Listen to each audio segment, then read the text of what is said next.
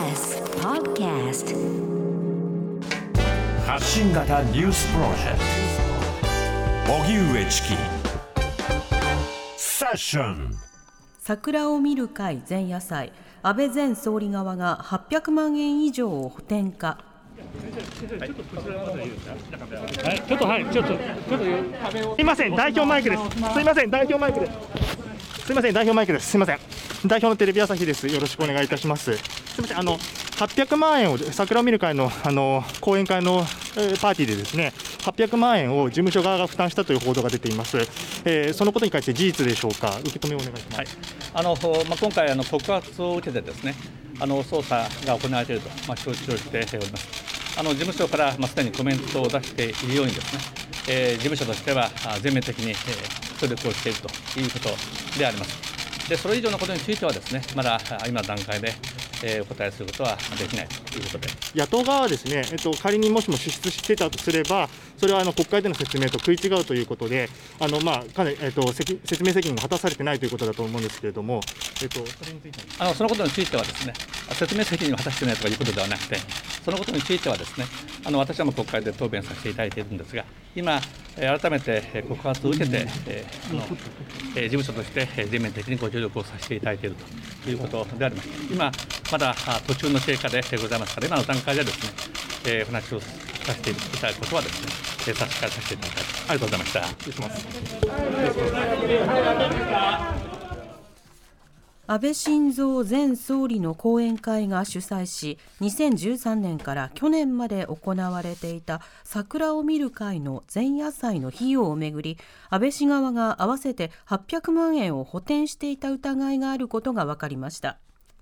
桜を見る会には安倍氏の支援者らが5000円の会費を支払って参加していましたが関係者によりますとこの5年間に会場のホテル側に支払われた総額は参加者からの会費だけでは足りず不足分を安倍氏側が穴埋めした疑いがあるということです。一方安倍氏はこれまでの国会答弁などで事務所から費用の補填はないと否定。これに対して野党側は今後の状況次第では安倍氏の承認喚問を求める考えを示しました。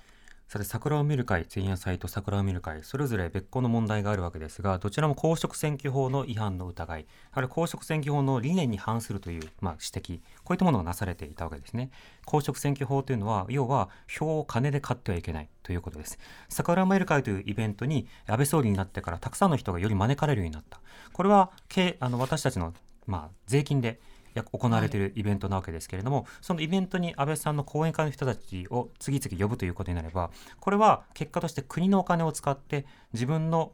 まあ、投票、自分に投票してくる有権者を優遇するということになってしまうわけですよね。だけど、まあ、あの具体的な選挙の買収をしているわけではない。だから政府というようなことを、まあ、そっちの方では言っていたわけです。ただ、桜を見る会前夜祭はより露骨で、えー具体的なその飲食というものを、その事務所側が補填したのではないか。これは当初から言われていました。なぜならば、非常にその高級なホテルの中で、1人5000円で参加できるなんてちょっとありえないだろうと。っ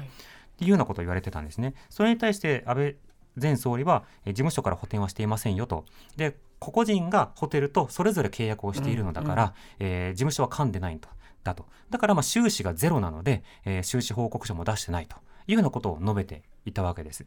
ところが、えー今、明らかになっているというか、あの、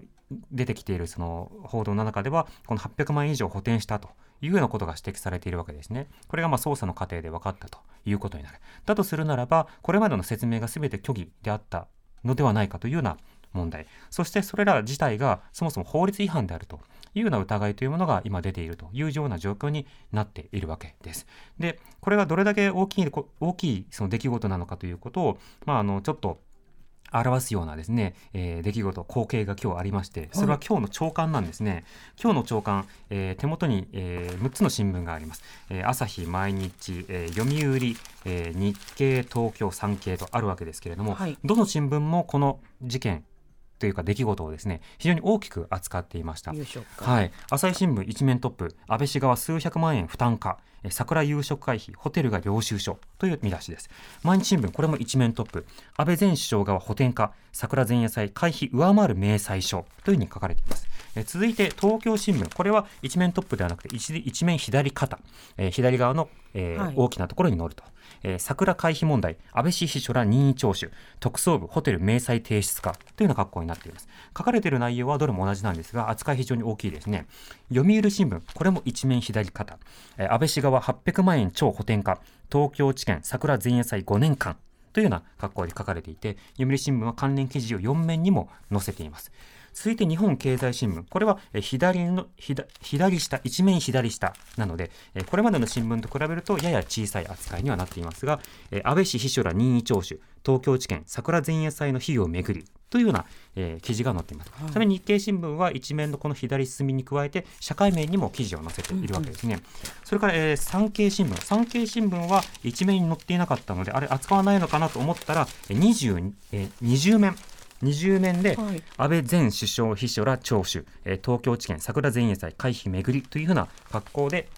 えー記事にしていました。というわけで、まあ、6紙が、まああのえーそれぞれ相当に大きい扱いで今回の出来事を記事にしているわけですね。だってなかなかに前代未聞な出来事ですよ。前首相が国会中で疑惑追及に対して全く問題なんだないんだということを言い続けでそうしたようなその状況っていうものに対していろいろ証拠を出してくださいというふうに言ったんだけどいやそういったような状証拠を出すとあのホテルの経営とかに悪影響を与えるからできないんだと迷惑をかけるわけにはいかないんだっていうようなことを述べていたりしたんですね。でもそうした中で今回のものが出てきたとなればやはりその捜査がどうなるのかあるいは国会で自らの口で説明したことの一貫性をどう対応するのかということも問われてくるわけですね。ちなみにあの面白いなと思ったのは読売新聞この安倍氏側800万円超補填かという記事の左下にどんな記事が載っているのかというと世論調査の結果が載ってるんです。え菅首相誠実さ評価74%というような格好になってるんですね。はい。で読売早稲田大学共同世論調査。説明力43%止まりと書いてるんですがえ菅首相が誠実だというふうに評価した人が74%いる。しかし説明力が43%しか評価されなかったというものなんですね。ただこの桜見る会の問題一つをとってもあの菅当時官房長官は、はいこの問題を非常にこう、まあ、小さくするために動いた人物で説明を尽くすようなタイプではなかったわけですよね。なので今までのところやってきた政治などを見ると誠実説明力っていう両方も本来は欠けているというふうに考えることもできるわけです。でもこうしたような期待があるのならならばあそうだそうだ。自分は誠実として振る舞おうっていうふうに菅首相にはですねこう目を覚ましていただいて今からさまざまな件について説明をするというようなことを、まあ、しっかりやっていく。しかもそれが自分の言いたいことを言うだけではなくてしっかり記者会見を開くとか国会でしっかりと答弁に答弁に立つとかそのような誠実さというものを、まあ、示した上で今ねじ曲がっている政治というものを説明をしっかり果たしてほしいなと思います。TBS Radio 荻上チキ。セッション